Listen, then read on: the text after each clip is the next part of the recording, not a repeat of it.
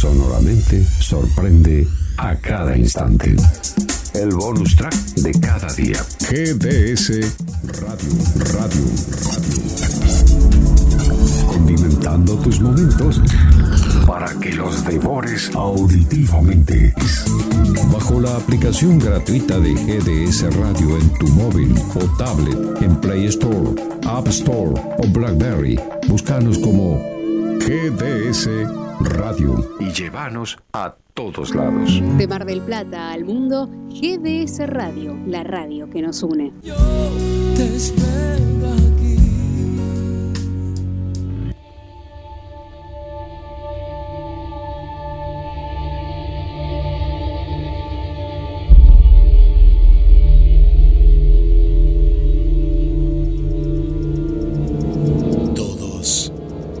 Hemos estado allí, sumidos en la agonía del pesimismo, cuando la vida simplemente no parece ir como queremos. Para los afortunados, este sentimiento completamente natural, aunque desconcertante, va y viene, y finalmente se disuelve en un estado mental más equilibrado y saludable. Sin embargo, para otros desafortunados, los pensamientos e ideas negativas llegan al extremo, abruman, incluso se convierten en quienes somos. En el peor de los casos, puede ser mortal. como humanos, podríamos estar hechos para la negatividad, lo que nos convierte en nuestro peor enemigo.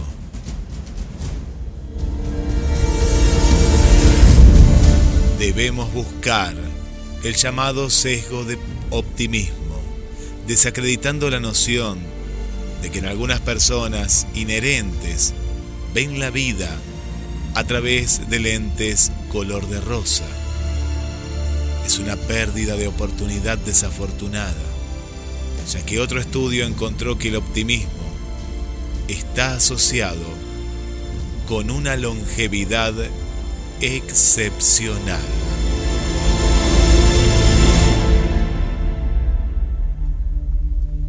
Dale me gusta en Facebook. Nos encontrás como GDS Radio Mar del Plata.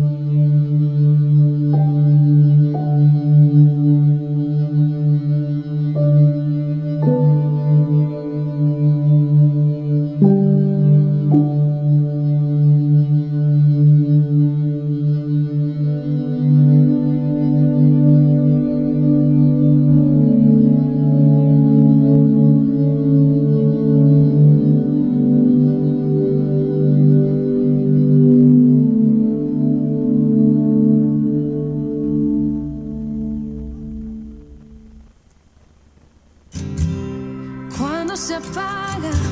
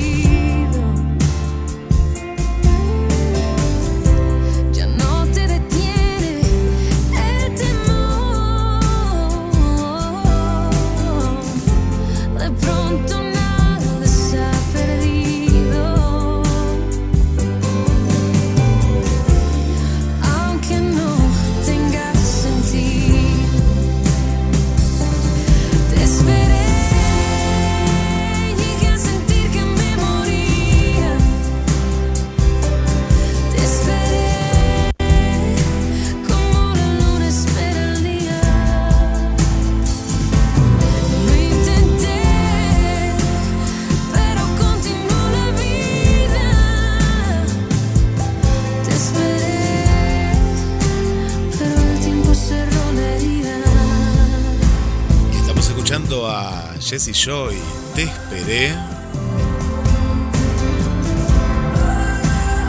Y hoy vamos a hablar sobre la vida, sobre las personas que quieren vivir eternamente, pero no viven este presente. Y desde el estudio central, quien te habla, Guillermo San Martino, le doy la bienvenida a Roberto. ¿Cómo estás? Buenas noches amigos, ¿qué tal Guillermo? ¿Cómo andás? Bien, bien, muy bien.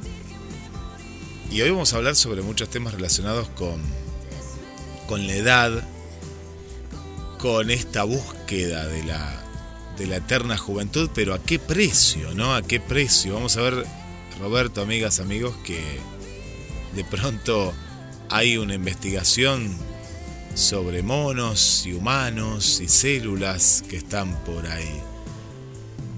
Viste que se habla mucho de la inteligencia artificial como algo negativo, pero esta es una buena noticia. Vamos a comenzar con una buena noticia porque un hombre con parálisis vuelve a caminar gracias a una interfaz que está activada directamente con sus pensamientos.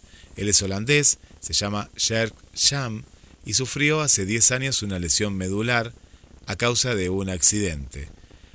Y recuperó algo que es muy difícil sin esta tecnología, que es justamente sentir sus piernas de manera natural, con la ayuda de un puente digital, recuperó el control.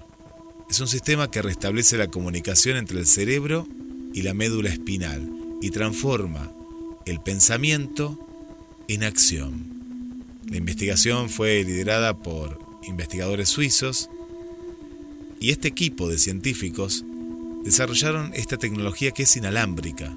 Permitió que vuelva a caminar Schertz, este señor holandés de 40 años que desde los 30 sufrió la parálisis de sus piernas por este daño medular tras un accidente de bicicleta. A partir de ahí, todo cambió. Hemos creado un puente digital entre el cerebro y la médula espinal mediante una interfaz cerebro-computadora que transforma el pensamiento en acción con algorítmicos de inteligencia artificial. Junto a la neurocirujana Jocelyn Bloch, el Centro Hospitalario Universitario de Baud, llevan años investigando para que personas con la médula espinal dañada vuelvan a andar. En el año 2018 lograron que tres hombres paralizados desde hacía varios años consiguieran ese objetivo tras introducirles implantes en la médula espinal. El paciente toma el control. Los autores explican que esta tecnología permitió al paciente recuperar el control natural del movimiento de sus piernas paralizadas. Además, después de varias sesiones de rehabilitación con la BCI, el equipo cuantificó notables mejoras en sus percepciones sensoriales y habilidades motoras y que se mantuvieron incluso cuando el dispositivo estaba desconectado. En este sentido, la novedad de la BCI es que el paciente puede controlar la estimulación y por tanto los movimientos directamente a través de sus pensamientos. Esto significa que el hombre con parálisis es capaz de dar pasos más largos o cortos, caminar sobre diferentes superficies e incluso subir escaleras, adaptándose a los entornos de la vida cotidiana. Es probable que la activación simultánea de las neuronas por encima y por debajo de la lesión que permite la interfaz junto con sesiones de rehabilitación. Para establecer este puente digital se necesitaron dos tipos de implantes electrónicos. Bloch lo explica. Hemos implantado electrodos desarrollados por el Centro de Investigación CEA sobre la región del cerebro que controla el movimiento de las piernas. Estos dispositivos permiten descodificar las señales eléctricas que genera el cerebro cuando pensamos en caminar. También colocamos un neuroestimulador conectado a una guía de electrodos sobre la región de la médula espinal encargada de las extremidades inferiores. Gracias al uso de algorítmicos de inteligencia artificial adaptativa, las intenciones de movimiento del paciente se descodifican en tiempo real a partir de registros a partir de registros cerebrales. A continuación, estas intenciones se convirtieron en secuencias de estimulación eléctrica de la médula espinal que a su vez activan los músculos de las piernas para lograr el movimiento deseado. Este puente digital funciona de forma inalámbrica, lo que permite al paciente desplazarse de forma autónoma.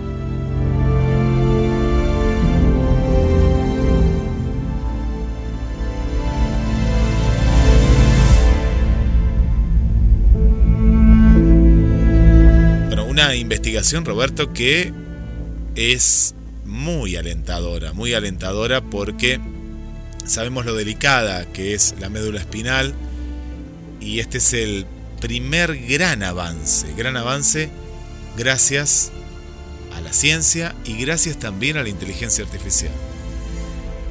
Así es. Estaba el caso de ese gran científico, Hawking, que este, creo que era con su pensamiento, él podía codificar una computadora y dar a entender lo que, lo que estaba pensando. Sí, sí, sí, llegaban las órdenes a esta, a esta computadora. Esto va un paso más todavía adelante y ahí vemos cómo la mente domina muchas partes de nuestro cuerpo. En este caso, la mente le da la orden, la interfaz se activa y esta persona vuelve a caminar. Vamos a compartir ahora la, nota y la, imagen de este muchacho que actualmente tiene 40 años, como contábamos el accidente fue a los 30, y caminando. Está la imagen de él en la silla de ruedas y, ahora que está, está caminando. Es la ciencia, ¿eh? no, no es ningún milagro, sino que en este caso es la ciencia junto con la, tecnología de, la inteligencia artificial. Por eso no hay que tener tanto miedo, porque la noticia es que, todo, todo es malo. Vemos que no, vemos que en estos casos eh, es muy importante y ayuda, avanza. Y, vamos a estar muy atentos a este tipo de noticias que hacen muy bien. Por otro lado, veníamos hablando Roberto, amigas y amigos, que vamos a hablar de la longevidad, del envejecimiento. Y la ciencia también avanza. Después al final del programa lo vamos a analizar. ¿Es bueno? ¿Es malo? ¿Para qué alargar tanto la vida? Un nuevo estudio demuestra que la restricción de oxígeno, si escuchaste bien, restricción de oxígeno puede alargar la vida de ratones. Los científicos no descartan que este efecto pueda darse también en humanos. La pregunta de cómo alargar la vida y ralentizar el envejecimiento lleva dando que pensar a los seres humanos desde hace siglos y siglos. Ahora investigadores podrían haber encontrado la receta, su receta, la restricción de oxígeno. Esto es lo que muestra un estudio publicado en una revista científica que cuenta que el trabajo, liderado por investigadores del hospital de Massachusetts, en Boston, los Estados Unidos, demuestra que la restricción de oxígeno continúa, equivalente a lo que significaría vivir a unos 5.000 metros de altitud.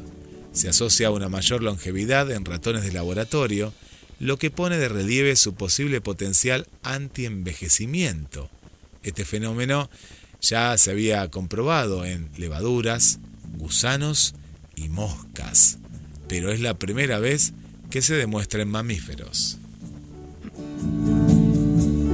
Para explorar su potencial, Robert Roger y su equipo llevaron a cabo experimentos con ratones criados para envejecer más rápidamente que otros ratones, al tiempo que mostraban signos clásicos de envejecimiento mamífero en todo su cuerpo.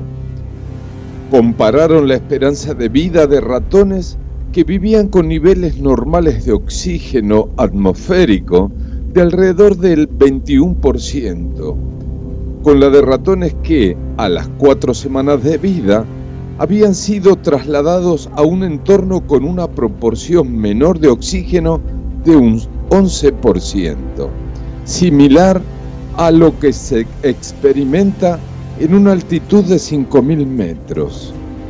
Los resultados fueron sorprendentes. Los ratones en el entorno con restricción de oxígeno vivían aproximadamente un 50% más que los ratones con niveles normales de oxígeno, con una vida media de 23,6 semanas frente a 15,7 semanas.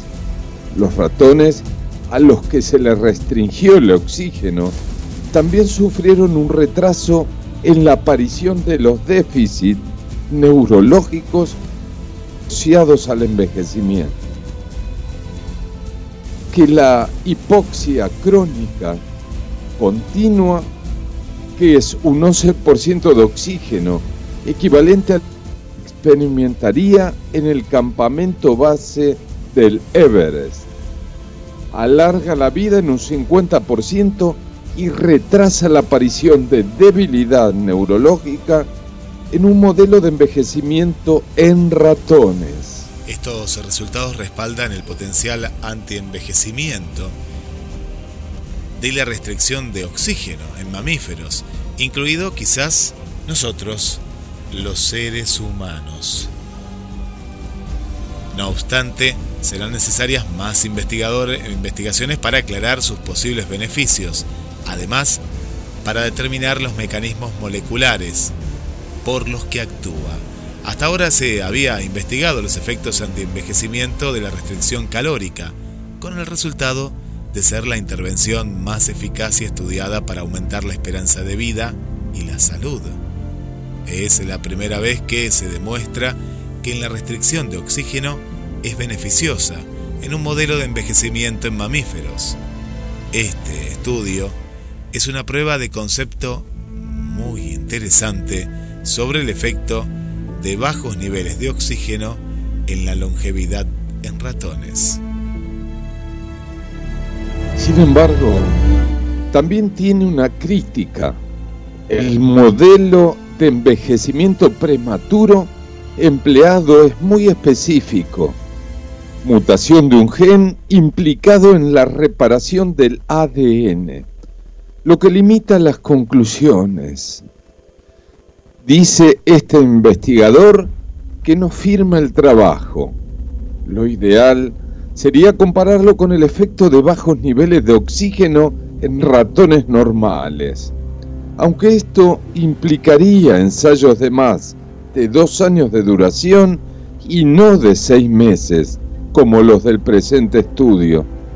Los resultados son difícilmente extrapolables a las personas Primero por las diferencias obvias entre ratones, pero más si cabe por el hecho de utilizar un modelo de ratón con una mutación muy específica.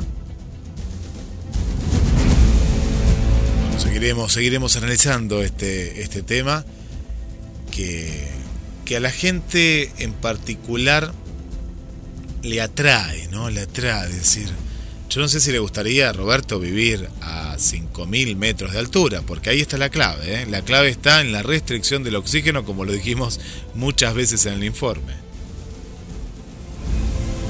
Vos, Guillermo, has estado en Jujuy con 4.800 metros de altura y según lo que me contaste, era como que te agitabas bastante.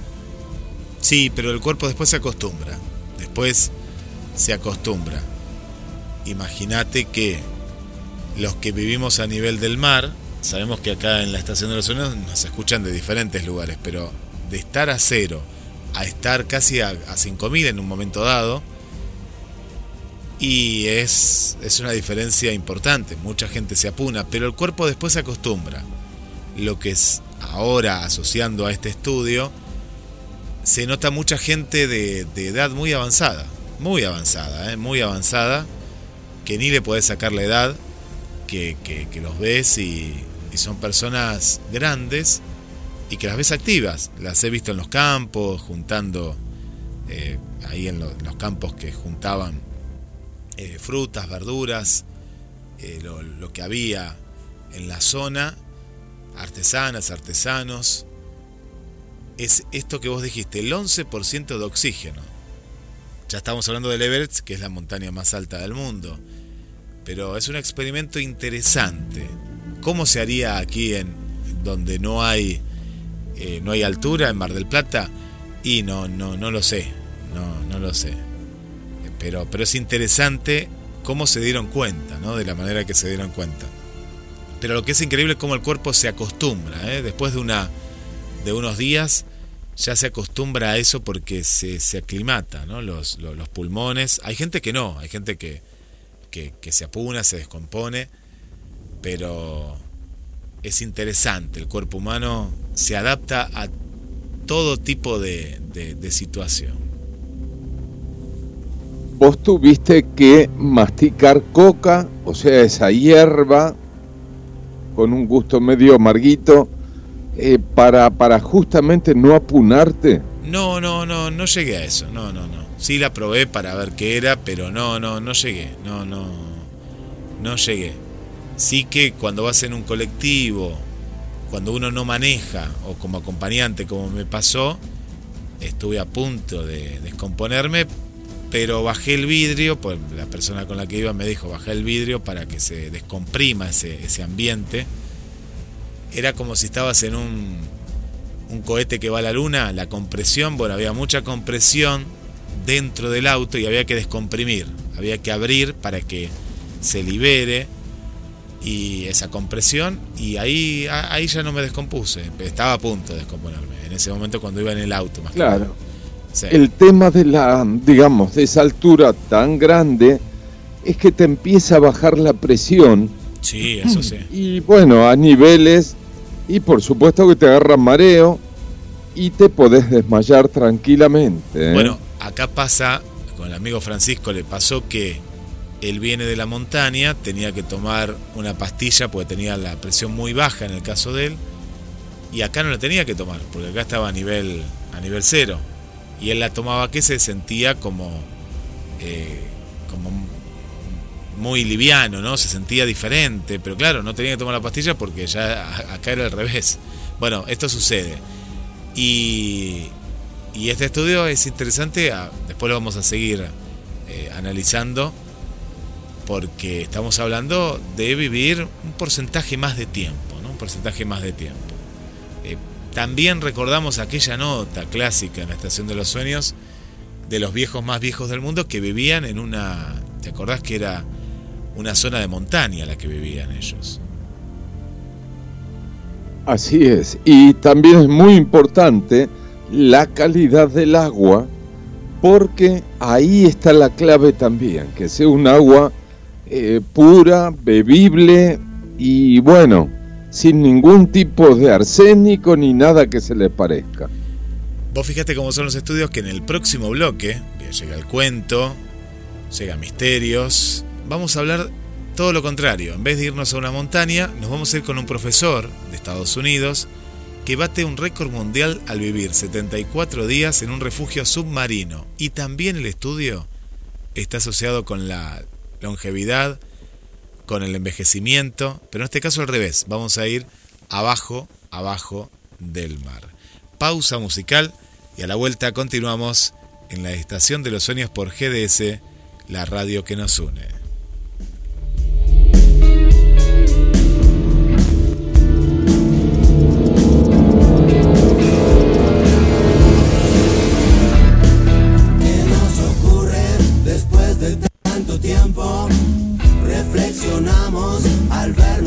Vernos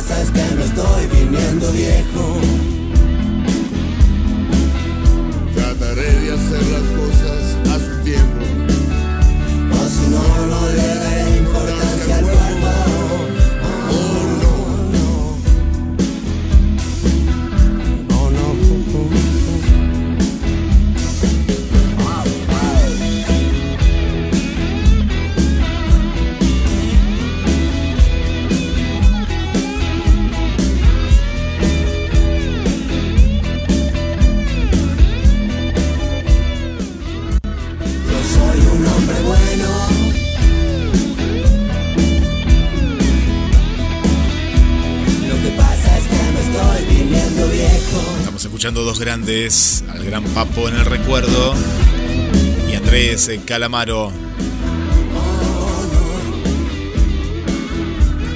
Hoy justamente hablando de la longevidad, el viejo.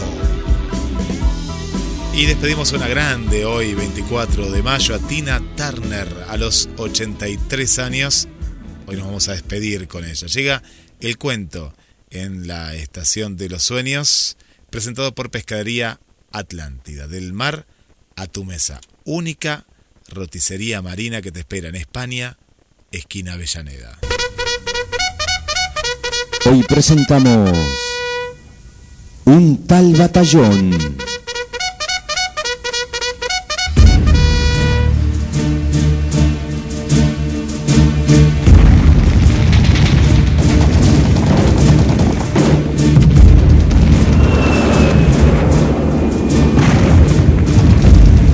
A la patria la hicieron San Martín, Belgrano, Moreno y muchos otros próceres, cuyos nombres siempre sonarán en nuestros oídos. Pero también la hicieron los anónimos o casi anónimos guerreros que jugaron su vida por la libertad de esta tierra. Uno de ellos era un negro que ni siquiera tenía nombre. Simplemente se lo conocía por un apodo, el de batallón, por haber sido soldado de distintos batallones. Batallón era un esclavo que supo combatir a los invasores ingleses. En las jornadas de mayo de 1810, convencido de que aunque hubiera nacido en el África, esta era su tierra, pidió ser alistado en el regimiento de pardos y morenos. En 1812 fue uno de los que, a las órdenes de Rondó, lucharon contra los realistas en Montevideo y un año más tarde estaba guerreando en Chile en las filas de las Heras. A partir de 1917, nuevamente en Chile, fue soldado del ejército de los Andes al mando del general San Martín. Integró en este el cuerpo 11 de infantería de línea, a cuya cabeza estaba el ya mencionado Las Heras.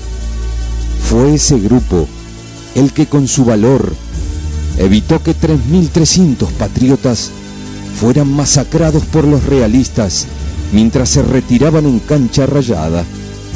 Luego, Batallón luchó como cualquier otro soldado argentino de la época en las fratricidas guerras civiles.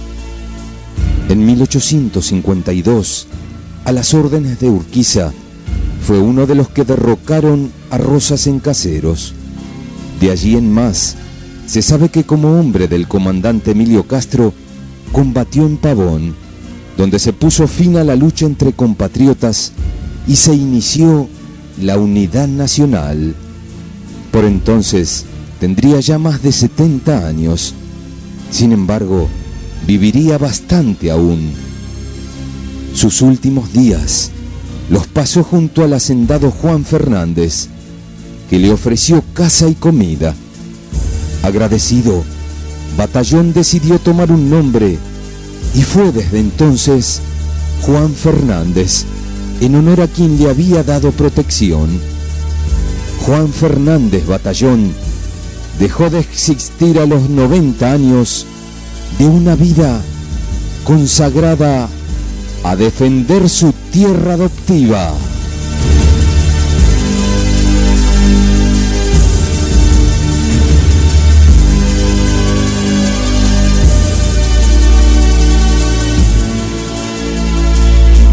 Hasta la próxima, amigos.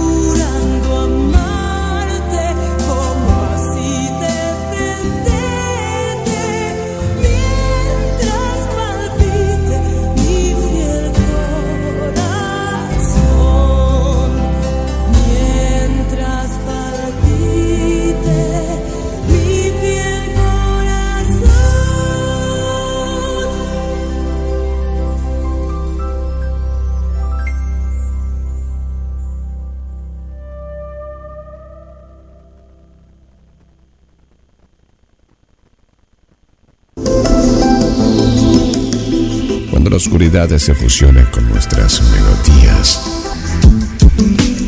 GDS Radio, la radio que nos une.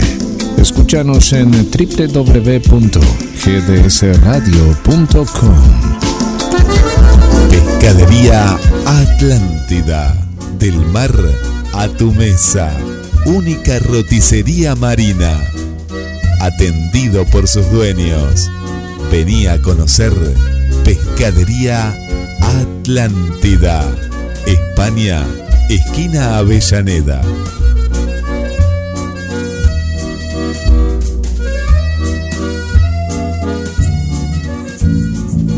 Y luego de escuchar este relato histórico, les contamos a las amigas y amigos que no viven en la Argentina que estamos transitando la, la semana de mayo.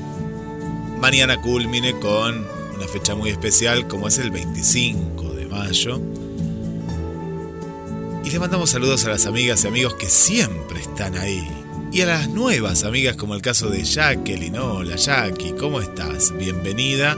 Buenas noches, Guillermo, saluditos para Roberto, conectada por GDS Radio, escuchando desde Venezuela. Bienvenida, Venezuela.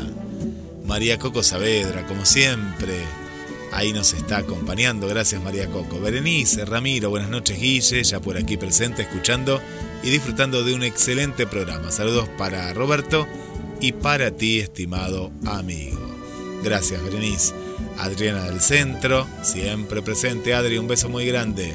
Mariana, buenas noches Roberto, Guille, oyentes, promediando la semana en la noche más especial con estas excelentes notas y todo el contenido del programa más la grata compañía. Gracias Mariana, un beso muy grande para vos. Esther, saludos Roberto y Guillermo, gracias por un miércoles más, por acompañarme con este bello programa, mi programa favorito. Le mandamos un saludo para Bruna. Hola Bruna, ¿cómo estás? Bienvenida, siempre escuchando desde Brasil, ¿eh? Brasil presente. Para Susana y Juan Carlos, del barrio Pompeya también presente, para el amigo Carlos del barrio San Juan, que volvió, ¿eh? volvió con todo, Carlos, gracias por acompañarnos, para Sus y toda la familia Rodríguez desde Urlingan, uy, cuántos saludos que hay, en instantes nada más, continuamos saludando, continuamos saludando en la estación de los sueños. Nos vamos bajo el mar. Roberto, ¿estaría 74 días en un submarino? 74. No, de por sí no me gustan los submarinos y, no estaría, no sé, ni una hora debajo del mar. No, pero vas a rejuvenecer. Parece ser que rejuveneces si estás 74 No, creo que el lugar para rejuvenecer es Merlo San Luis, California o Suiza? No sé, no, no, no estoy muy seguro, no sé, hay que seguir la ciencia. Vamos a ver qué dice. Este hombre es un profesor de la Universidad del Sur de Florida, ex miembro de la Marina de Estados Unidos, le gusta el mar, ya vemos, se llama Joseph Dituri, tiene 55 años, batió el récord mundial de permanencia bajo el agua al pasar 74 días consecutivos en un refugio submarino en los Cayos de Florida, donde aún seguirá hasta completar 100 días de los 74, 100 días. El anterior récord mundial de vida bajo el agua era de 73 días, 2 horas y 34 minutos, y fue establecido en el año 2014 por dos profesores de Tennessee que eran Bruce Central y Jessica Fine, que también vemos cómo funciona el cuerpo humano en entornos extremos. La curiosidad por descubrir nos ha llevado hasta aquí, dice. Mi objetivo desde el día uno ha sido inspirar a las generaciones venideras, entrevistar científicos que estudian la vida bajo el agua, y aprender cómo funciona el cuerpo humano en entornos extremos. En su actual experimento, que comenzó en marzo, el profesor asociado está estudiando cómo responde el cuerpo humano a la exposición a largo plazo a la presión extrema.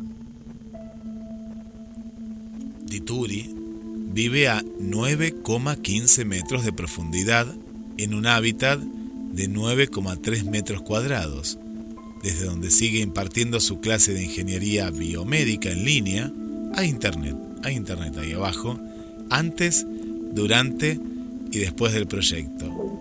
Dituri es sometido a una serie de pruebas psicosociales, psicológicas y médicas que incluyen análisis de sangre, ultrasonidos y electrocardiogramas, así como pruebas de células madre.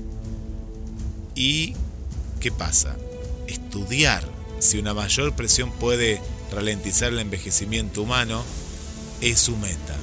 Este estudio examinará todas las formas en las que viaje, este viaje afecta a mi cuerpo, pero mi hipótesis, dice Dituri, es que habrá mejoras en la salud debido al aumento de presión.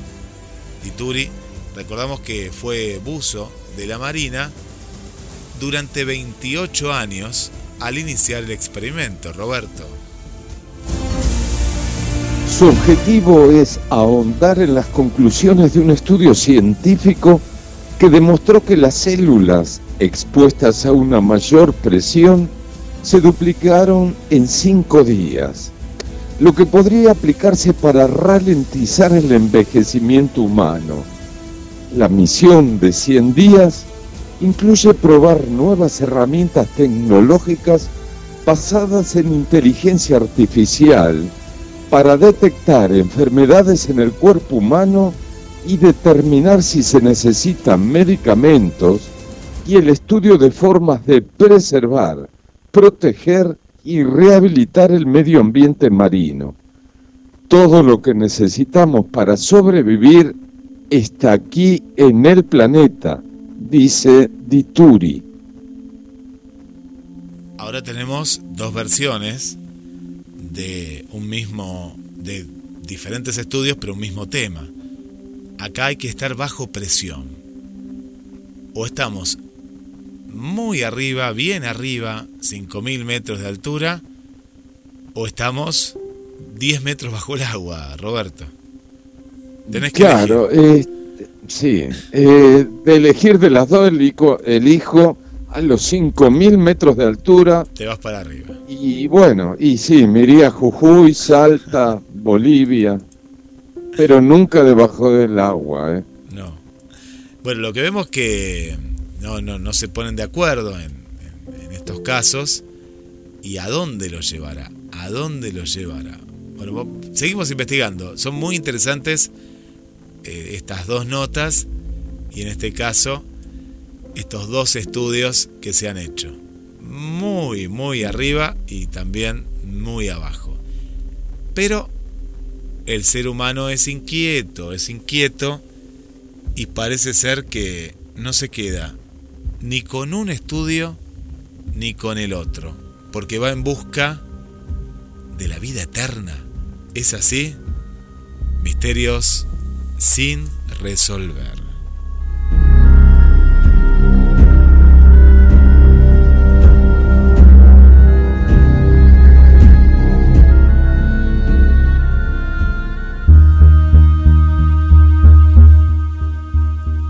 Nueva compañía estadounidense con socios multimillonarios como Jet Bezos, fundador de Amazon, Yuri Millian, uno de los inversores en tecnología más importantes del mundo, está buscando la receta para la vida eterna.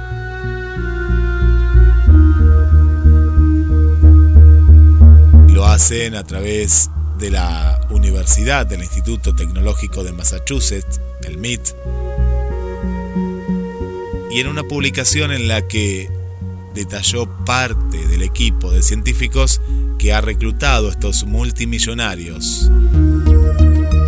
También se encuentran científicos españoles como Manuel Serrano, del Instituto de Investigación Biomédica de Barcelona, y Juan Ispuzua, biólogo del Instituto Salk en California.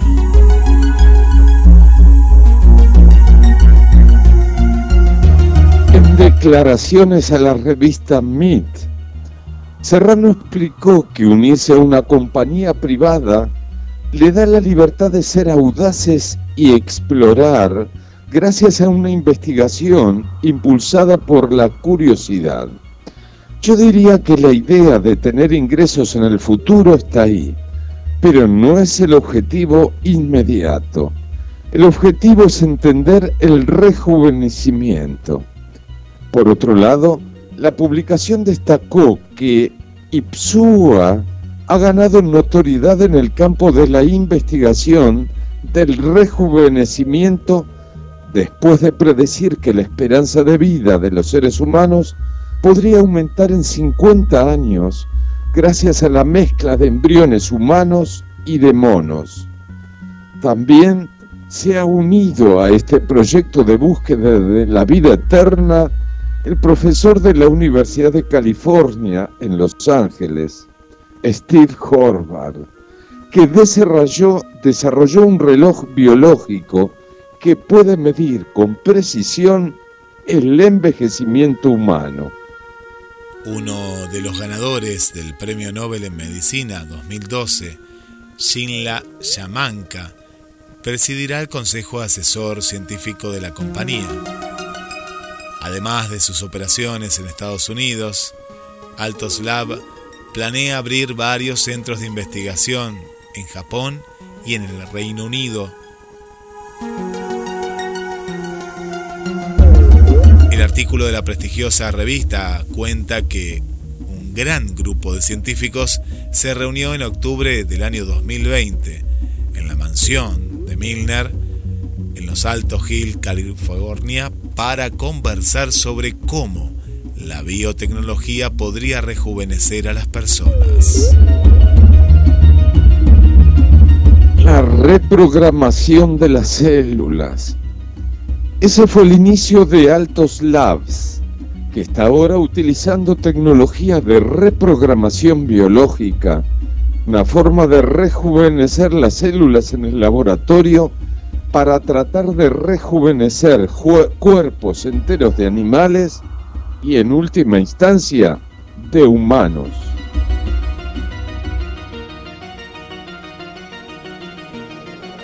¿Qué pensás de este tema? ¿Vamos camino a vivir más o directamente a la autodestrucción? Las pruebas están, pero el misterio sigue.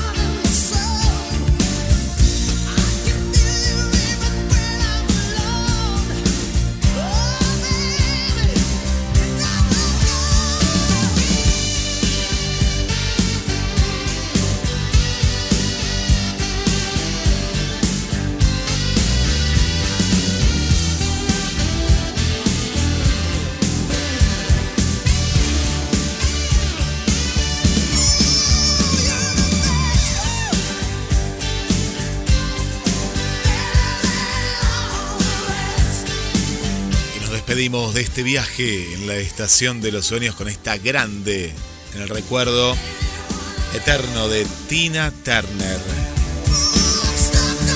Gracias a todas las amigas y amigos que nos están acompañando. Gracias por estar ahí. Gracias a Gladys, María Vanessa, Victoria, para nuestra querida, querida amiga Verónica también. Gracias por estar ahí. Y nos despedimos y les regalamos los últimos mensajes.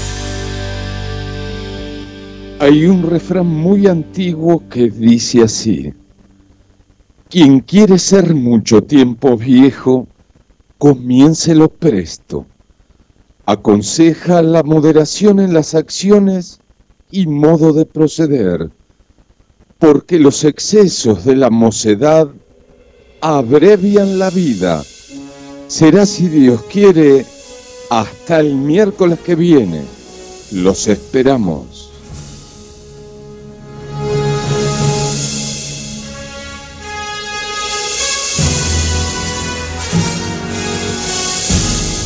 Les dejo el mensaje final. Que tengan un hermoso fin de semana largo a las amigas y amigos que viven en Argentina. Y hablamos del amor propio. ¿Qué tiene que ver el amor propio con posibilidades positivas? Amor propio es cuando te alejas de alguien que realmente no te ama o de personas que no te aman porque tú mereces ser amada.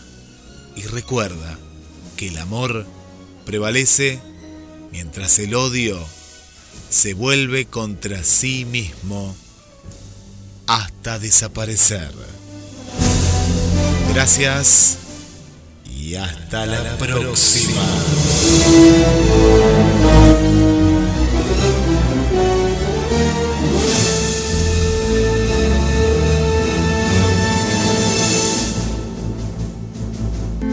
De Mar del Plata al mundo, GDS Radio, la radio que nos une.